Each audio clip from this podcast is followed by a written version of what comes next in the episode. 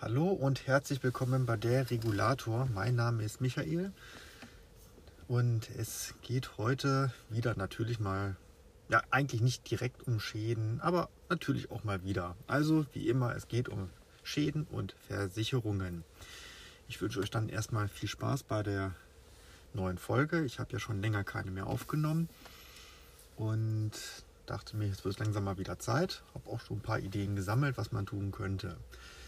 So, fangen wir mal mit was ganz anderem. Ich nehme einen ganz etwas anderen Einstieg heute. Also mein Chef hat mir eine Drohne geschickt und fragte ich mich erstmal, ja, was soll ich damit? Dann, okay, ja, damit du mal Aufnahmen von oben machen kannst und äh, damit du dann dir einen Überblick über Schäden ähm, besser verschaffen kannst.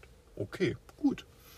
Ja, Drohne, wunderbar, kam an. Zum Glück bin ich ja ähm, schon etwas Modellbauflugmäßig unterwegs und habe auch vorher schon mal eine Drohne gehabt. Also ich mag das Wort Drohne nicht. Für mich sind das Multicopter oder wenn sie vier Propeller haben, sind es halt Quadcopter.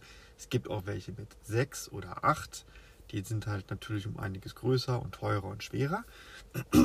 Aber ich bleibe jetzt einfach mal bei dem unschönen Begriff Drohne. Damit weiß jeder, der irgendwann mal Nachrichten geguckt hat, was gemeint ist. Und also kurz zum Verständnis, das ist so eine Art Quadrat. Ne, in der Mitte ist ein kleiner Kasten, vier Arme gehen weg und dann hat man am Ende jedes Arms einen Propeller, der nach oben gerichtet ist und halt entsprechend Luft von oben nach unten befördern soll, um entsprechend natürlich Auftrieb zu erzeugen. An, dann ist auch noch eine Kamera an dem Ding dran, um dann schöne Aufnahmen aus der Luft aufnehmen zu können. Das Ding, was man mir geschickt hat, das ist schon, also da hat mein Arbeitgeber durchaus ähm, tief ins Portemonnaie gegriffen. Privat hätte ich mir das nicht gekauft, das wäre mir viel zu teuer gewesen. Wobei ich privat auch relativ wenig Interesse daran habe, irgendwelche Luftaufnahmen zu machen.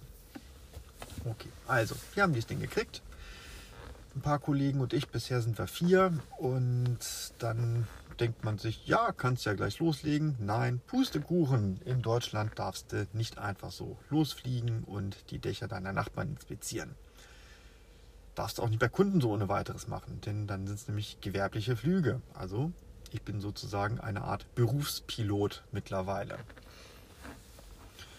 Oder auch halt eher Fernpilot, ne? weil man das Ding ja aus der Ferne steuert. Also, man muss erstmal eine Prüfung machen beim Luftfahrtbundesamt. Das ist jetzt nichts besonders Wildes. Da hat man die Möglichkeit, vorher auf der Homepage von Luftfahrtbundesamt ähm, Material durchzuforsten, Probefragen, Probeübungen oder Probeprüfungen zu machen. Und dann klickt man auf Ich bin bereit für die Prüfung.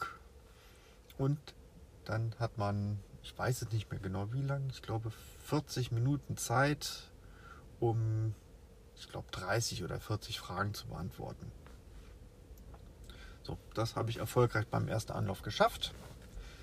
Dann darf man zumindest weit ab jeglicher Zivilisation das Ding in die Lüfte erheben, auch nur bis zu einer maximalen Höhe von 120 Metern. Und mal ganz ehrlich, stellt euch mal eine Entfernung von 120 Metern vor. Hm? Also das ist schon weiter als über einen Sportplatz rüber. Und dann habt ihr ein Gerät, das 40 cm mal 40 cm ungefähr groß ist, meistens irgendwo grau ist oder vielleicht weiß oder vielleicht schwarz, aber keine Signalfarben hat, aber eine gewisse Beleuchtung, also es, es beleuchtet, es hat LEDs an den Armen dran und dann, damit man auch die Fluglage erkennt. Vorne grün, hinten rot, sozusagen, ne, wie bei einem Zug. Oh, ja, beim Zug ist das falsche Wort. Wenn eine Eisenbahn fährt, die hat hinten um, rote Lichter und vorne dann weiße. Und 120 Meter, da sieht man so ein Ding nicht mehr. Also die reale Flugdistanz, auch in der Höhe, sind vielleicht eher maximal 50 Meter, weil man dann das Gerät einfach nicht mehr erkennt, wenn es weiter weg ist. Das Positive ist natürlich auf der Fernsteuerung, die hat ein schönes Display. Da wird dann das Kamerabild einem angezeigt und dann kann man dadurch auch schon mal sich orientieren. Mensch, in welche Richtung fliegt das Ding eigentlich gerade. Ne, also fliegt es jetzt, wenn man es langsam fliegt, von mir weg oder kommt es auf einen zu, das merkt man ja nicht sofort. Rechts- und Linksflüge erkennt man ziemlich schnell. Naja, dann gibt es natürlich noch eine Art zweite Prüfung mit einem zweiten, äh, zweite ja, Fernpilotenlizenzzeugnis, äh, wie auch immer man das schimpfen will. Da hat man dann, muss man auch wieder lernen für auch andere Sachen, tiefergehende Sachen.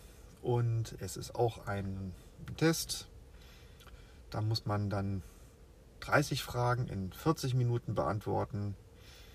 Nach 20 Minuten war ich fertig und habe auch diesen auch im ersten Anlauf bestanden. Ja. Und so darf ich dann jetzt beruflich äh, mit gewissen Sicherheitsauflagen, die man halt einhalten muss, also Abstand, wichtigstes Abstand zu unbeteiligten Personen, äh, darf ich dann jetzt auf Grund, fremden Grundstücken fliegen, muss natürlich aber vorher den entsprechenden Herr des Grundstücks vorher um Erlaubnis fragen, ob ich einfach so mal bei dir, bei ihm fliegen darf. Bisher hat noch keiner abgelehnt bei den paar Fällen, wo ich bisher das Ding ausgepackt habe. Und fanden die Leute eigentlich sehr spannend. Ist halt auch eine schöne technische Spielerei.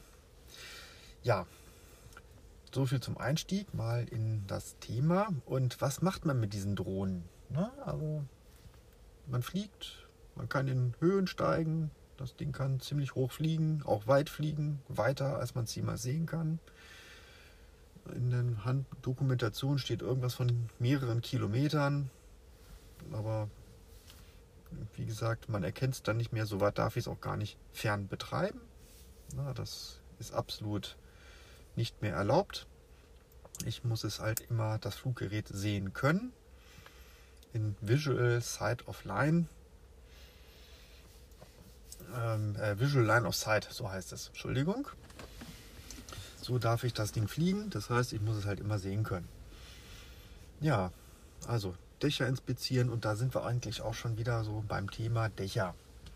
Denn innen drin im Wohnzimmer fliegen ist vollkommen idiotisch. Ne? Vielleicht wäre noch mal eine höhere Halle interessant, wo man dann vielleicht mal ähm, zwischen den, zwischen, vielleicht zwischen Regalen ähm, entlang fliegen kann und dann ähm, darüber gucken kann, wie es da an irgendwelchen Stellen aussieht. Ist aber auch eigentlich eher ähm, nicht wirklich das, das Einsatzgebiet, wofür ich das Gerät brauchen werde. Denn für mich sind dann eher wirklich dann vielleicht mal Luftaufnahmen von einem Grundstück interessant und ähm, auch mal Aufnahmen von Dächern. Und da kommen wir auch zum Thema Dächer. Dächer gibt es in vielen Farben und Formen. Ich will auch nicht so tief heute einsteigen, wer zum Thema Dächer viel wissen möchte. Wikipedia hat einen wunderbaren Artikel zum Thema Formen von Dächern. Da gibt es Satteldächer, äh, Mansardendächer, dann gibt es äh, Pultdächer, versetzte Pultdächer, Zeltdächer und äh, Tonnendächer und ähm, gezackte Dächer. Also guckt es euch an, verschiedene ähm, Formen. Ich gehe da auch drauf ein. Ich lasse aber die Namen weg. Und ich gehe auch nicht auf alle ein. Also die Namen lasse ich deshalb weg, weil man damit sowieso erstmal wenig anfangen kann, wenn man damit nicht täglich zu tun hat. Also ich kenne auch meistens nur Satteldächer, Mansardendächer und dann auch Flachdächer. Das sind die Dächer, mit denen ich meistens zu tun habe. Also sagen wir mal, bleibe ich jetzt einmal kurz beim Satteldach. Das ist so das traditionelle Dach eines Einfamilienhauses. Da wird einfach der, ähm, der Giebel hochgezogen und ähm, es gibt quasi, der Giebel ist komplett senkrecht, keine Abschrägung, nichts. Und dann habt ihr quasi ein Dach, das oben spitz zuläuft mit einem Winkel von 30 bis 60 Grad ungefähr meistens, in meisten Fällen.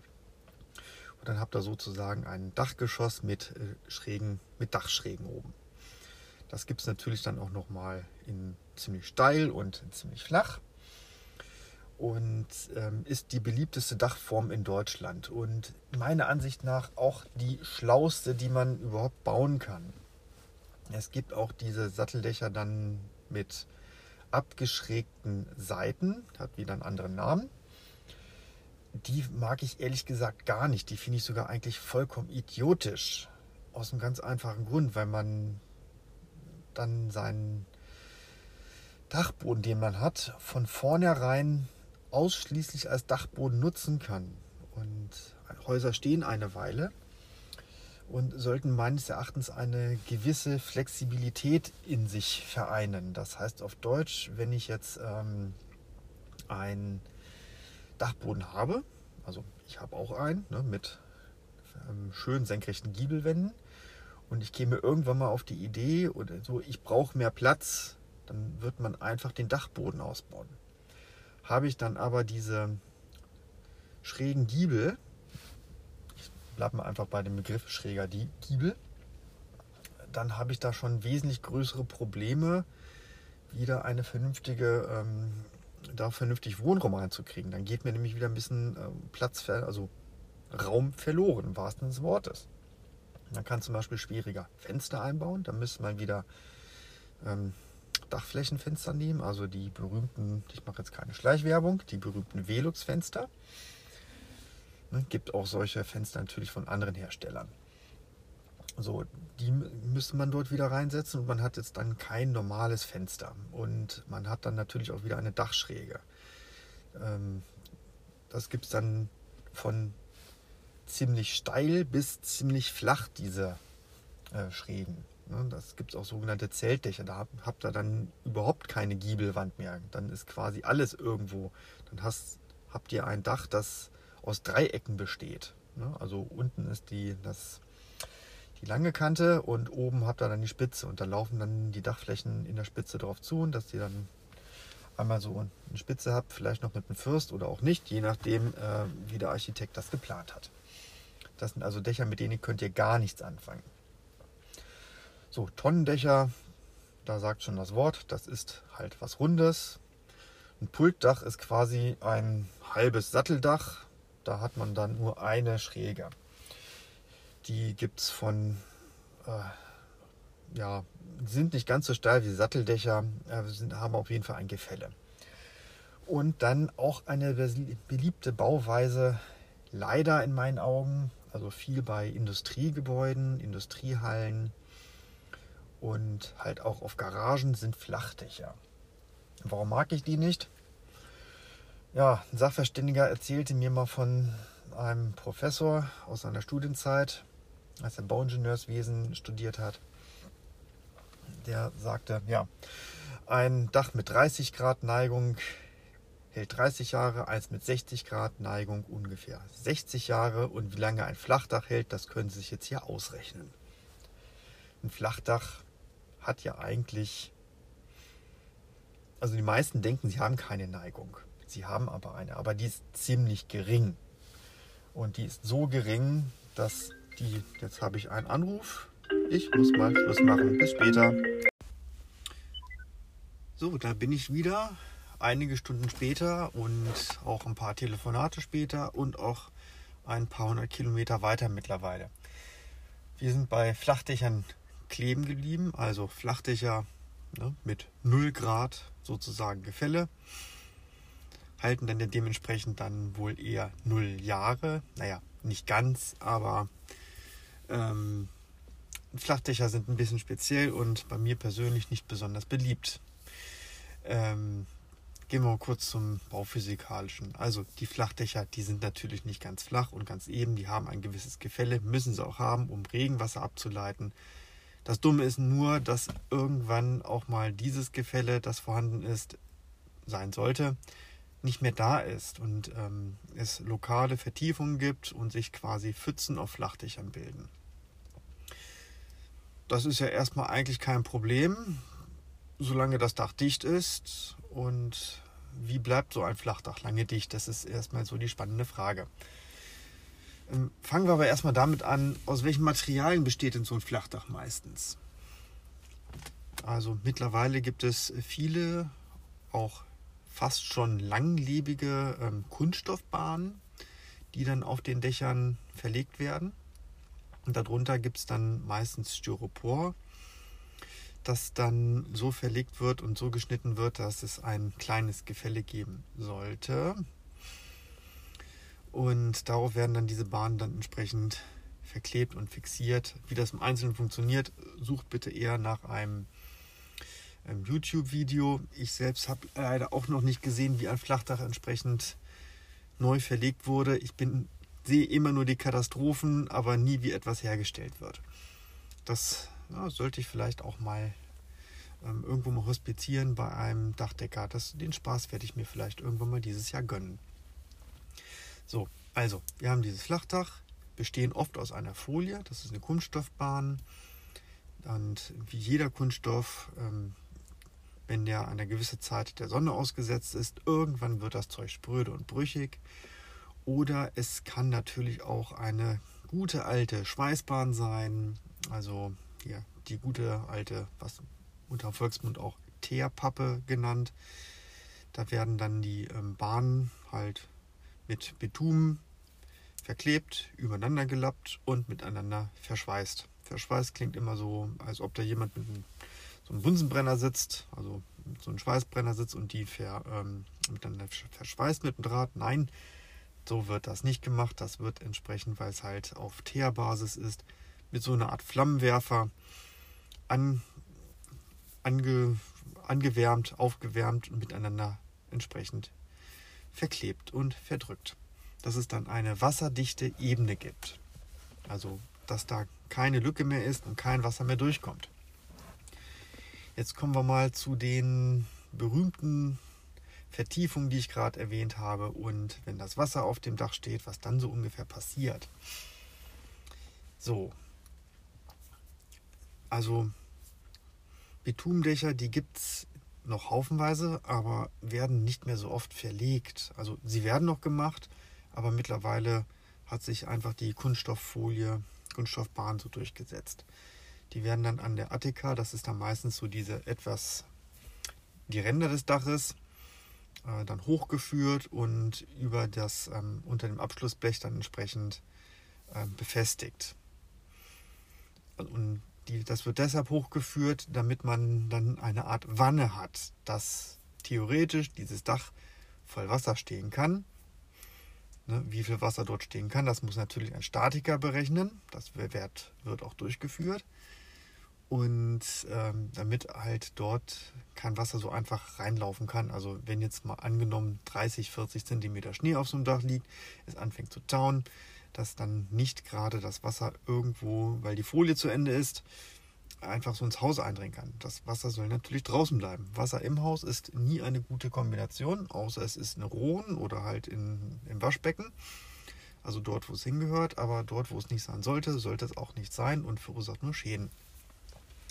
So, diese Folien werden entsprechend verlegt auf den Dächern und nach ein paar Jahren, ja, da lösen die sich auch ganz gerne mal und dann werden die ähm, durch die Sonneneinstrahlung werden die äh, Materialien spröde, was ich ja auch gerade schon mal angedeutet habe. Was leider auch gerne und häufig passiert, ist, dass Schrumpfungsprozesse eintreten. Also das heißt, wenn bei der Verlegung dieser Bahn nicht genügend Toleranzen verlegt wurden, also sag mal so, einfach mehr Material als ähm, Fläche da ist, dann wird einfach diese, die Bahn und gerät unter Spannung. Ja, klingt jetzt erstmal nicht schlimm, aber was unter Spannung steht und spröde ist, wenn dann irgendetwas da drauf kommt, kann ja mal passieren, das kann Hagelkorn sein, oder auch etwas Wasser, das gefroren ist und dann sich ungünstig bewegt, dann passiert ja passiert leider folgendes, das Material reißt. Und diese Öffnungen, die dann entstehen, die zu finden, na gut, wenn das jetzt an einer Dachluke ist, dann oder einer Attika, findet man das vielleicht noch ganz gut. Aber so ein Dach, angenommen es ist eine große Werkshalle, das muss man auch erstmal absuchen. Das ist nicht immer so ganz einfach. Oder wenn die Bahnen, weil das Dach zu groß ist, mehrere zusammengeschweißt werden müssen, also auch bei Kunststoffbahnen spricht man vom Verschweißen, dann sucht man gerne mal eine ganze Weile, bis dass man eine Undichtigkeit oben gefunden hat.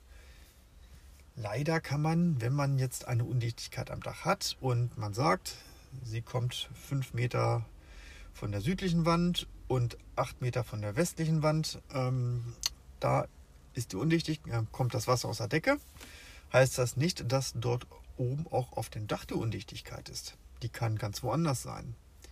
Denn wie man bei Wasserschäden, also Rohrbrüchen und solchen Sachen, in Gebäuden leider immer wieder erfährt.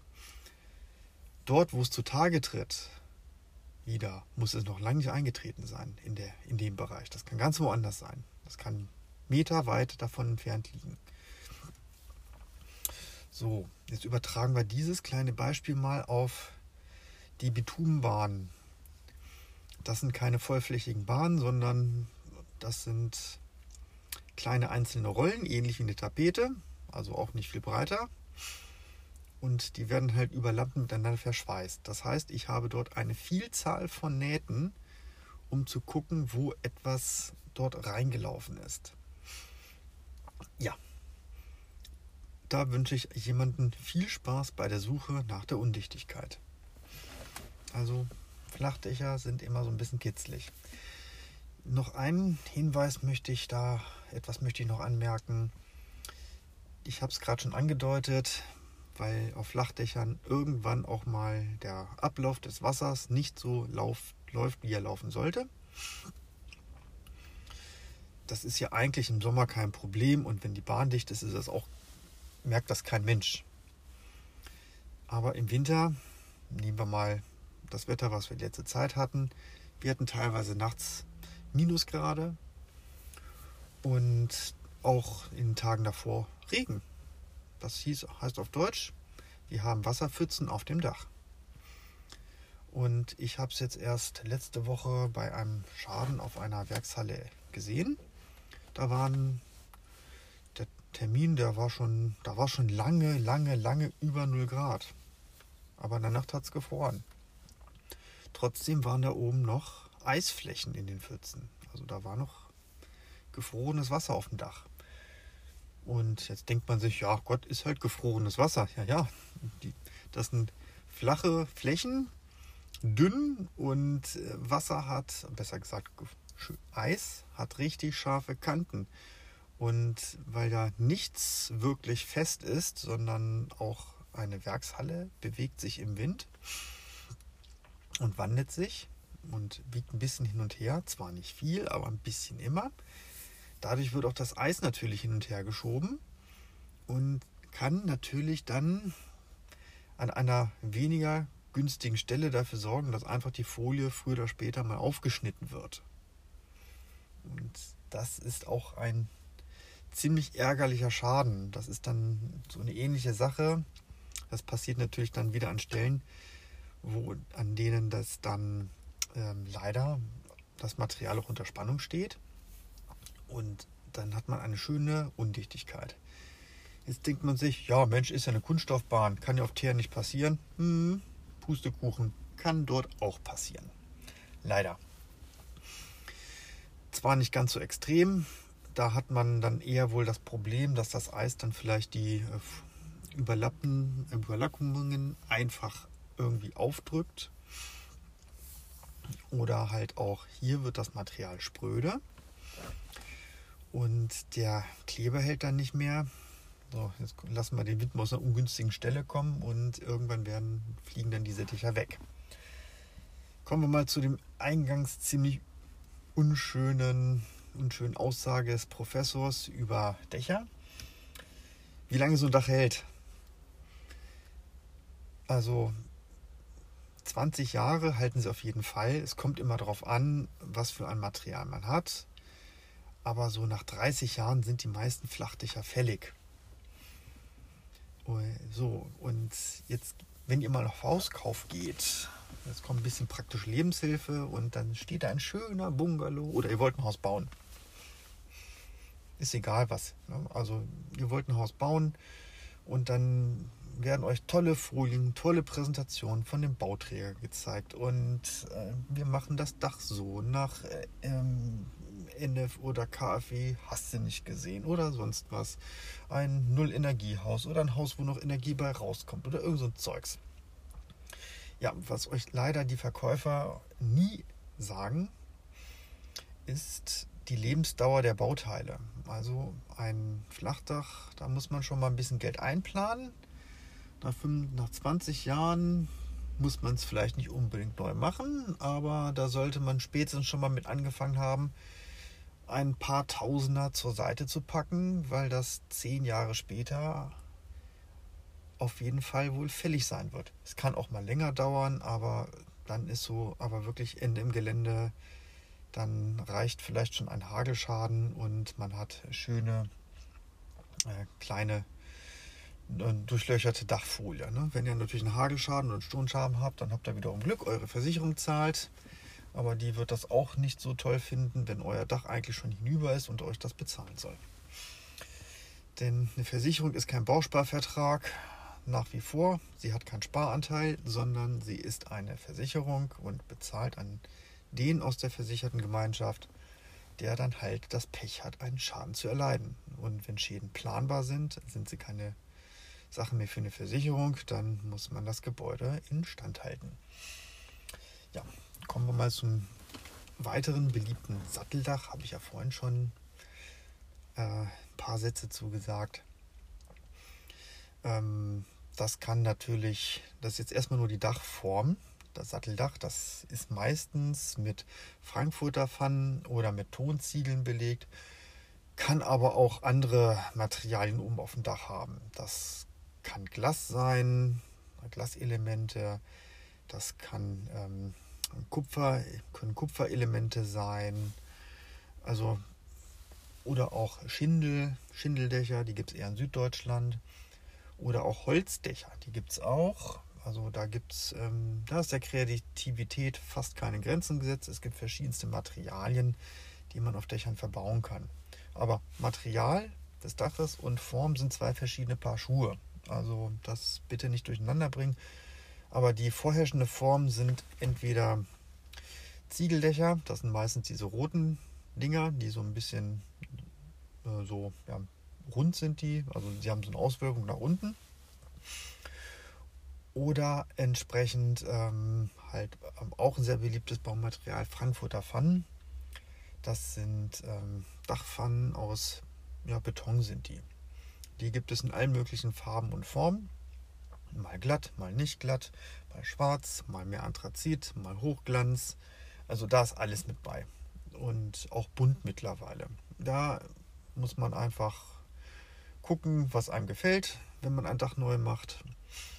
Oder in den Bebauungsplan der Gemeinde gucken, was man verbauen darf. Da kann es nämlich auch manchmal Probleme geben. Wenn man jetzt zum Beispiel ein grünes Dach verbaut und äh, der Bebauungsplan sieht ein ein rotes oder schwarzes Dach vor. Das, ähm, also, solltet ihr mal ein Dach neu planen und ihr wollt es bunt machen, dann bitte einmal vorher schlau machen, was ihr verbauen dürft. Kann, es kann wirklich sein, dass es nicht erlaubt ist. Ja, diese Satteldächer. Die Vorteile mit der Raumausgestaltung und Raumausnutzung habe ich vorhin schon erwähnt. Die Dachpfannen die halten wesentlich länger. Also ein vernünftiges Satteldach hält problemlos 50 bis 100 Jahre. Ja, man mag es nicht glauben, aber das ist so. Das, wenn man es auch ab und zu mal ein bisschen standhält, also wenn mal eine Ziegel kaputt ist oder eine Dachpfanne und die mal austauschen lässt und nicht einfach wartet, bis ähm, der Dachstuhl durchgegämmelt ist, dann wird einfach dann, dann halten diese Dinger. Da braucht man sich dann keine Sorgen drum machen. Also seid ihr auf Hauskaufsuche, also sucht ein schönes Häuschen, ähm, guckt immer einmal oben aufs Dach und mal ganz blöd fragen, ob das Dach noch das erste ist, vielleicht schon mal neu gemacht wurde. Und wenn es schon 40 Jahre alt ist oder 50 Jahre, dann müsst ihr halt mal im Hinterkopf behalten, dass je nachdem, wie lange ihr da drin wohnen wollt, ob man dann das Haus deswegen nimmt oder nicht nimmt. Denn ein neues Dächlein können auch schnell mal ein paar 10.000 Euro ausmachen. Genauso ein Flachdach, das gibt es auch nicht umsonst. Das kostet auch ein paar 10.000 Euro. Hängt natürlich immer von dem gewünschten Material ab und von den stetig steigenden Baupreisen und natürlich von der Fläche, die bearbeitet werden muss. Ja, ähm, diese Dächer, so, ich habe über die Materialien gesprochen. Was passiert dann meistens bei Schäden? Ähm, jetzt wird es mal ein bisschen spannend interessant, mein Metier. Ähm, was passiert gerne so bei Sturmschäden, ne, wenn die da was abkriegen, die Dächer? Dann fliegt vielleicht, also wenn das Dach soweit in Ordnung ist, dann fliegt da mal äh, eine Dachziegel weg und dann oder eine Dachpfanne, dann kommt da eine neue hin und dann ist gut. Ist nicht weiter teuer, lässt sich relativ einfach reparieren. Das, also selbst beim älteren Dach kriegt man das ganz gut hin. Die spannende Frage ist halt immer nur, ob das Baumaterial auch noch erhältlich ist. Denn die Hersteller, die variieren gerne auch mal mit den Maßen ihrer Bauteile, die sie verkaufen. Also da kann es durchaus mal sein, dass, es, dass ein Dach neu eingedeckt werden muss, weil ein paar weil keine Dachziegel mehr erhältlich sind, weil die nämlich sich gesagt haben beim Hersteller, jo, wir machen einfach mal ein neues Modell und das wird einfach ein Millimeter oder zwei Millimeter größer. Ja, denkt man sich ein, zwei Millimeter, ja, das kann aber schon dafür sorgen, dass das nicht mehr passt und dadurch größere Öffnungen entstehen, ähm, bei denen dann ein neuer Sturm leichter ansetzen kann und das Dach leichter wegreißen kann. Also ein Tipp von mir. Ähm, ich habe ihn leider selbst nicht wirklich beherzigt, als wir unser Haus gekauft haben, aber ähm, immer dafür sorgen, dass man ein paar Dachpfannen oder Dachziegel einfach als Reserve irgendwo hat. Ich hatte das Problem letzten Sommer, dass eine Dachziegel, das ist mir aufgefallen, dass sie gebrochen ist. Sie war noch da, aber ich wollte sie einfach ausgetauscht haben. Das war erstmal ein Krampf, einen Handwerker zu finden. Und am Ende habe ich einen Nachbarn gebeten, der handwerklich geschickt ist, ob er da nicht mehr irgendwie raufkraxelt. Und da haben wir dann eine Dachpfanne neu reingeschoben ins Dach. Das war eine Sache von 15 Minuten und 10 Minuten davon war mit einem anderen Nachbarn quatschen und die Leiter organisieren, um da oben dran zu kommen. Also ich habe auch nicht alles bei mir zu Hause vor Ort. Ähm, ich sage mir bei solchen Materialien, Gerätschaften, die ich eher selten brauche, die leihe ich mir dann beim Nachbarn aus. Wenn ein Nachbar von mir was braucht, dann leihe ich ihm das auch natürlich aus. Das wäre, glaube ich, ist, glaube ich, ein ganz guter Ansatz. Es muss nicht jeder alles immer zu Hause haben, wenn man sich dann untereinander mal austauscht und aushilft. Tut ja auch der Nachbarschaft ganz gut. Ist ja auch manchmal ganz nett, mit einem Nachbarn zu quatschen. Und ähm, so, also immer ein paar Dachpfannen oder Dachziegel noch irgendwo auf dem Dachboden liegen haben. Das ist nicht verkehrt, das ist äußerst ex extrem von Vorteil, sage ich nur. Ne? Also was passiert?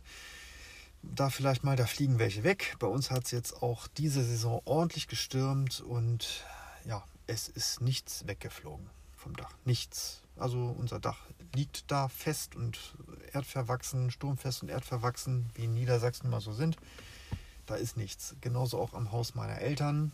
Das Haus ist mittlerweile, na, wie alt ist es? 45 Jahre ungefähr. So alt ist auch das Dach. Ein, auch ein Dach mit Frankfurter Pfannen und das, da ist noch nie eine weggeflogen. Noch nie. Die liegen, liegen da drauf, keine Probleme. Ja, dann kommen wir mal zu einem Ziegeldach noch. Da gibt es noch so ein paar Abwandlungen. Also die Ziegeln, die müssen irgendwie noch äh, separat halt ähm, äh, abgedichtet werden oder auch befestigt werden. Da wird dann auch bei älteren Dichern gerne mal Mörtelverstrich genommen. Das heißt, äh, da wird dann Mörtel von innen an die Kanten, also von innen das Dach mit Mörtel verstrichen, die Dachziegel.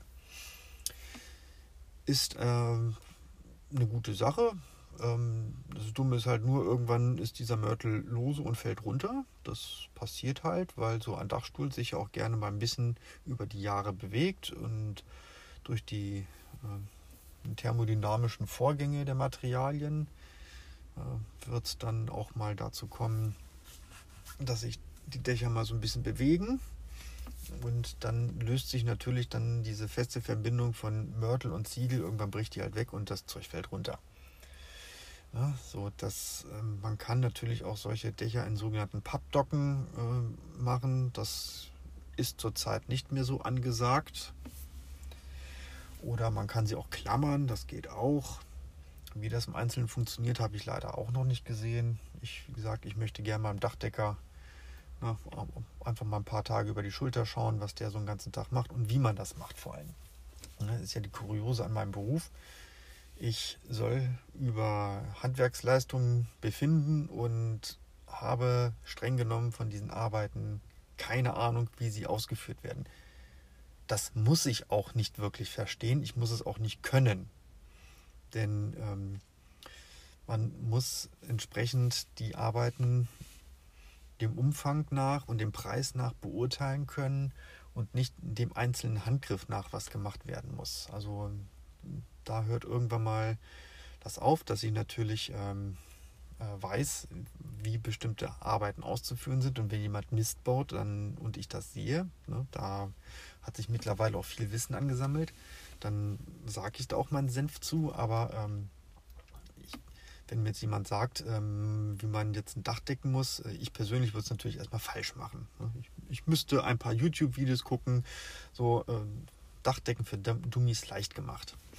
Ist natürlich nicht so optimal, äh, wenn man sich selbst das Dach deckt, also lieber Profis reinlassen. Ja, gehen wir nochmal zu den zu anderen Materialien. Äh, Zinkbleche gibt es auch gerne mal an Kirchtürmen. Die kann man auf Dächern entsprechend einbringen. Ja, wenn die mal einen Hagelschauer abkriegen, dann sehen die so ein bisschen verpickelt aus. Haben ein paar Dellen drin, wie ein Auto. Ähm, ich persönlich mag Zink jetzt nicht so wirklich als Dachmaterial, aber das ist dann Geschmackssache. Glas kann man auch nehmen, ähm, aber das wird dann nicht flächendeckend genommen, sondern eher wohl mal so zwischendurch als Designelement. Da hat man dann irgendwann mal das Problem, dass die Rahmen nicht mehr ganz dicht sind. Die kriegen nämlich, wenn sie die, ähm, die Rahmen, die kriegen dann auf der Dachfläche wesentlich mehr Licht, äh, Entschuldigung, wesentlich mehr Licht ab und auch andere äh, ein Wettereinwirkungen als wenn als ein Fensterrahmen zum Beispiel. Ähm, das heißt, da kann es dann auch mal zu Undichtigkeiten kommen. Am Haus der Nachbarn gibt es so ein Lichtband, das geht von Giebel oben, so vom Dachfirst runter bis zur Haustür.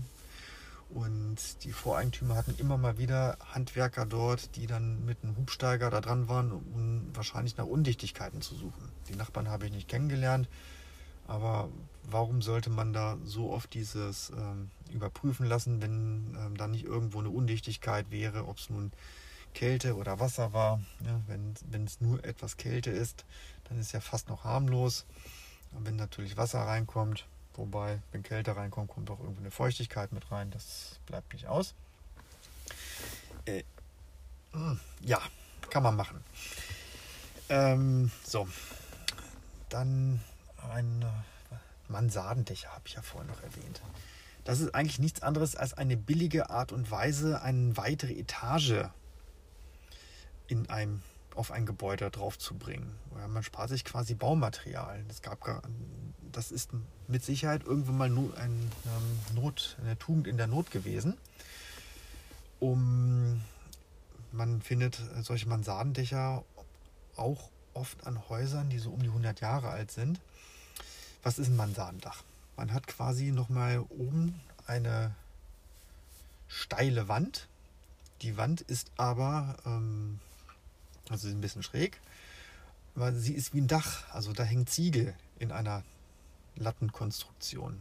Also wie bei einem ganz normalen Dach. Also man kann sich das so ein bisschen wie eine Art Stufenpyramide vorstellen, wo es dann erstmal weit mit nicht mehr senkrechts, aber mit mindestens 85, 80 Grad weiter nach oben geht. Und dann kommt erst das richtige Dach. Also ich persönlich finde das nicht ganz so toll, ähm, aber gut, ähm, ist wahrscheinlich eine relativ einfache Möglichkeit, oben nochmal ähm, entsprechend Wohnraum zu schaffen. Denn Wohnraum ist knapp und äh, in vielen Gebieten und wird teuer verkauft und noch teurer vermietet. Ähm, das ist manchmal abartig, was an Mieten aufgerufen wird. Man wundert sich, wer dafür noch Geld hat. Ja, so, was haben wir noch Schönes zum Thema Dach? Ne? Also es muss dicht sein.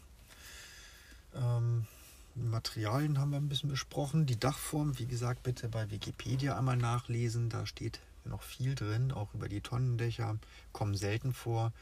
Pultdächer und ähm, gibt es auch. Das sind dann so Häuser, wo sich Architekten gerne austoben. Ähm, die Standarddächer, die sind meistens die besten. Wirklich meistens. Also Standard-Satteldach ist äh, wirklich eine gute Erfindung. Da kann man wenig mit falsch machen. Ach ja, was noch gerne bei Satteldächern passiert, fällt mir so ein. Der Dachfirst oben, also das ist quasi die äh, Kappe, die dann da oben langläuft, diese mit diesen runden Ziegeln ganz oben an der Spitze. Die ist bei älteren Dächern gerne mal noch in Mörtel gelegt und ja, Mörtel hat dann irgendwann mal die Angewohnheit, dann keine kraftschlüssige Verbindung mehr zum Ziegel aufzubauen, über die Jahre hinweg. Und dann liegen die Dinge einfach nur oben lose rum. So, dann kommt irgendwann mal ein Stürmchen und dann fliegen die Firstziegel runter. Und da diese Schäden, erstmal ist es ein Sturmschaden, ganz klar bei Sturm, ne? aber jetzt kommt so ein bisschen, da scheiden sich die Geister und eigentlich sagt man, ja, das ist so zu erstatten wie fünf Minuten vor dem Schaden. Das hieß so auf Deutsch, man nehme einfach diese Firstziegel, die runtergeflogen sind und packe sie einfach wieder oben drauf und fertig. Sofern sie heile sind. Wenn sie natürlich kaputt gebrochen sind, nimmt man neue. So, fest sind die dann aber nicht. Aber sie sind halt wieder oben drauf. Fest waren sie vorher aber auch nicht. Sie lagen nur noch einfach oben drauf. Und dann gibt es dort zwei unterschiedliche Strömungen, die sagen, okay, der Fürst hat ja sozusagen seine Funktion erfüllt, auch wenn er lose war. Und dann wird halt einfach nur vereinfacht gesprochen das Drauflegen bezahlt. So, dann kann man natürlich sagen, okay, für eine fachgerechte Reparatur muss auch der Fürst entsprechend neu gemacht werden. Also mit Mörtel. Ne, müssen die Fürstziegel mit Mörtel befestigt werden. Weil sonst einem der Dachdecker natürlich keine Gewährleistung auf erneutes Runterfliegen gibt. Ne, also sollte dann zum Beispiel ein Fürstziegel wieder runterfallen, sagen wir mal einfach beim Windchen der Windstärke 4, äh, dann liegt aber die Vermutung mehr als nur nahe, dass ein Dachdecker, wenn er es kurz vorher gemacht hat, einfach nicht richtig gearbeitet hat. Ja, ist immer wieder interessant, wie man mit ähm, Baufusch umgeht oder ja, Baufusch ist das falsche Wort, aber mit einer aufgesparten Instandhaltung will ich das mal nennen, denn keiner, eigentlich heißt es ja, man muss sein Haus kontrollieren, aber ich weiß auch, kein Mensch macht das. Man kommt selbst nicht oben ran an den Dachfirst. Ähm, dazu braucht man einen Hubsteiger, um da gefahrlos ranzukommen. Ähm, das macht kein Mensch. Das wird einfach, macht kein Mensch, da oben hochzuklettern, aufs Dach und mal im Fürst zu rütteln, ob der noch fest sitzt. Auf dem Flachdach, da kommt man vielleicht noch eher drauf, da fällt man auch nicht so schnell runter, weil es ist ja flach. Ne? Ähm, das könnte man auch noch mal selbst notfalls inspizieren, aber da sieht man auch nicht alles. Ja. Ach ja, Flachdächer, da, da fällt mir noch ein, die kann man auch ganz gut punktuell reparieren. Ich habe das mal bei meinem Vater erlebt am Haus. Da haben wir die Dachrinne sauber gemacht und ich musste auf so einen Rundanbau Anbau aufs Dach klettern. Das ist, ist nun, der hat ein kleines Flachdach mit einer ähm, Betonbeschichtung und das Dächlein hat da schon Blasen geschlagen. Ich trete dann auf so eine Blase drauf und da macht es nur Knirsch. Dann sage ich zu meinem Vater, wunderbar, komm, ruf einen Dachdecker, lass die paar Quadratmeter neu machen und dann freust du dich. Ja, und dann kommt der Dachdecker an, sieht die Stelle, holt sich so eine Art Flicken und klebt den da drauf. Und seitdem ist dieses Dach weiterhin dicht. Also es wurde nicht neu gemacht. Es ist einfach da ein Flicken drauf geklebt worden. Also das Haus, wie gesagt, ist mittlerweile ungefähr 45 Jahre alt. Und auf diesem Ding ist immer noch das erste Dach drauf. Aber das ist eigentlich abgängig, eigentlich müsste man es erneuern, aber es erfüllt noch seine Funktion. Äh, draufgehen, um die Dachrinne sauber zu machen, das haben wir jetzt sein lassen seitdem, ähm, weil das auch nicht so wirklich prickelnd ist, da und dieser Höhe darum zu. Ich bin ein bisschen höhenängstlich, um auf sowas rumzulatschen. Dann war es das erstmal zum Thema Dächer. Ich hoffe, ihr kriegt keinen Dachschaden. Das macht nämlich keinen Spaß. Ach, Anekdote am Rande. Ich muss meine Auszubildendenzeit einmal in der Telefonzentrale sitzen und dann gab es am Wochenende Sturm, aber richtig. Dann rief eine Kundin an und sagte, ich habe einen Dachschaden. Ja, das ist eine sehr tolle Aussage gewesen. Und ich muss mir gewaltig auf die Zunge beißen, um nicht zu sagen, ach nee, oder das war mir klar. In diesem Sinne, ich wünsche euch noch einen schönen, schadenfreien und sturmfreien Tag. Bis demnächst. Tschüss. Bei Fragen, Anregungen oder Kritik könnt ihr mich auch gerne kontaktieren. Schickt mir eine E-Mail an regulator.mail.gmx oder bei Twitter, dort könnt ihr mir auch folgen unter derregulator oder schickt mir Messenger Threema eine Nachricht. Die Adresse steht in den Show Notes.